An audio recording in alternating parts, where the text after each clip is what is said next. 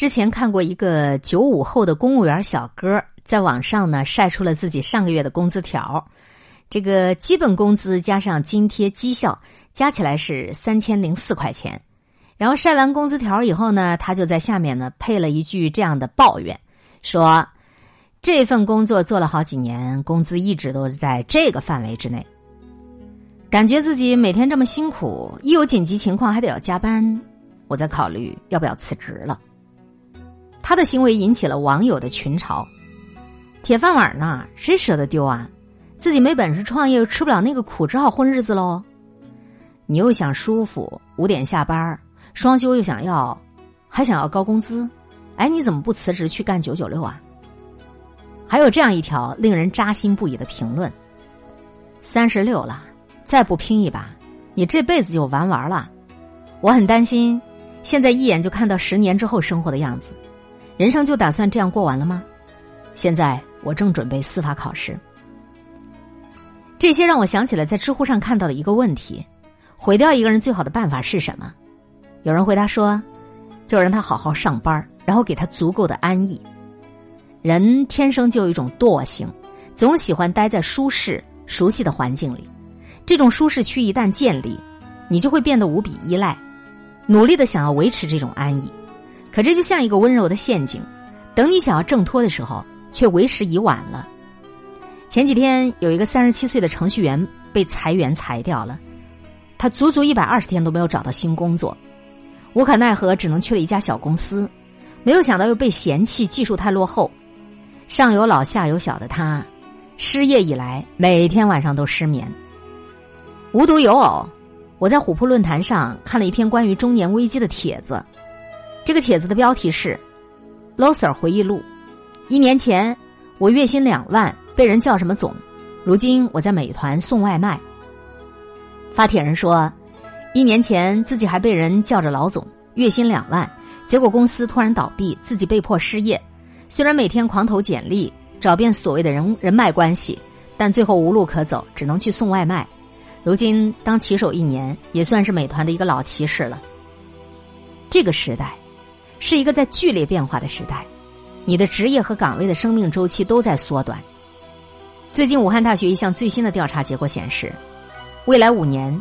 机械和机器人将取代中国接近百分之五的工人，并且这两年因为机器人被迫下岗的流水线上的工人已经达到了百分之九点四。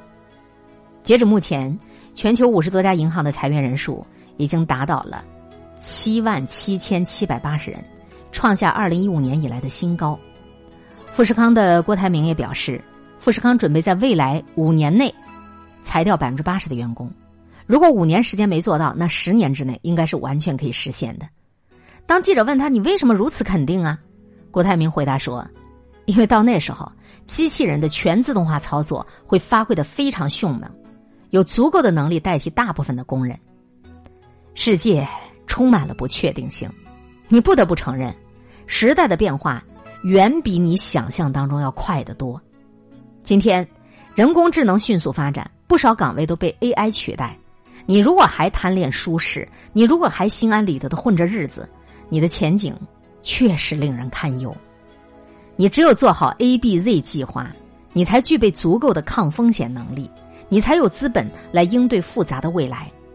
那么，什么是 A、B、Z 计划呢？A 计划就是当下你的主要职业、主航道，它需要你花百分之八十的时间和资源去精进的一项事业。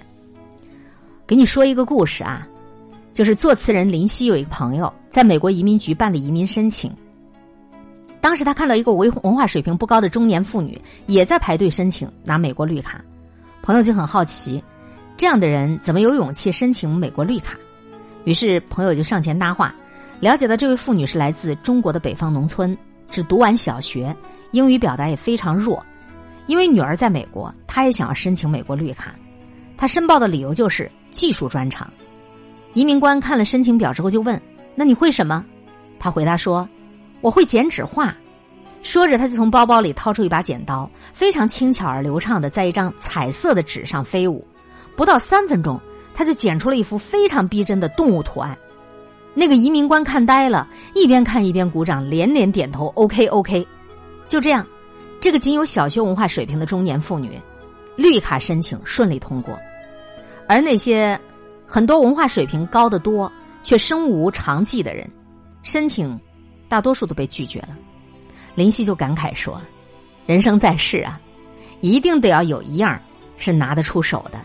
你只有不断打磨自己的核心竞争力，提高你的不可替代性，你才能够给别人带来最大的安全感。除了做好 A 计划的同时，我建议你还有并行的 B 计划。B 计划就是找到你自己的斜杠，把你的兴趣、把你的爱好变成你的副业。再给你说一个故事。”之前我们曾经也播读过的，一个八十四岁的日本的老奶奶，她火了。白天她系上围裙戴上头巾，揉面、切菜、炒肉馅、煎饺子，把她自己的饺子店经营的风生水起。她的饺子店虽然不大，却经常是在东京饺子店排行榜上占据第一名。到了凌晨，饺子店关门以后，她就化好妆，戴上墨镜儿，换上一身酷到不行的衣服，化身成了夜店的 DJ 女王。她的人生从来没有太晚这回事儿。六十岁那年，她丈夫去世，他考驾照、学油画、大提琴、法语，一个人去纽约，啊，去旅去旅行。七十七岁，他在法国青年举办的派对上认识了一位 DJ 老师，开始学习打碟。他每天练习操作复杂的机器，去上培训课，不断的培养自己的节奏感、韵律感。几年下来，他的打碟技术是越来越好，音乐风格也吸引了无数夜店的老板。全世界好多的年轻人，都为了他特地赶来，电视台也纷纷报道采访他的故事。你看，这个世上有的人二十多岁他就已经死掉了，只不过到七八十岁他才埋；而有的人呢，总是喜欢跳出舒适区，时刻保持学习新事物的能力。有一个靠谱的 B 计划，可以帮助我们从容应对生活里的不确定性，而且我们能够获得更高级的幸福。最后，要跟你说保障性的 Z 计划。Z 计划就是所谓的底线计划，也就是你的被动收入。比如说，你玩银行理财获得的利息收益。平时呢，我们都得要学会记账，强制性的进行储蓄，要拥有一定的存款，提高自己的理财意识。当你的 A 计划、B 计划都不行的时候，你至少还可以有 Z，帮你缓冲一下，亲爱的。你要做好 A、B、Z 计划，你才能够任他世事变迁，我自岿然不动。当你勇敢的跨出第一步，你就会发现，你的每一次蜕变都是在突破上一个舒适区的时候完成的。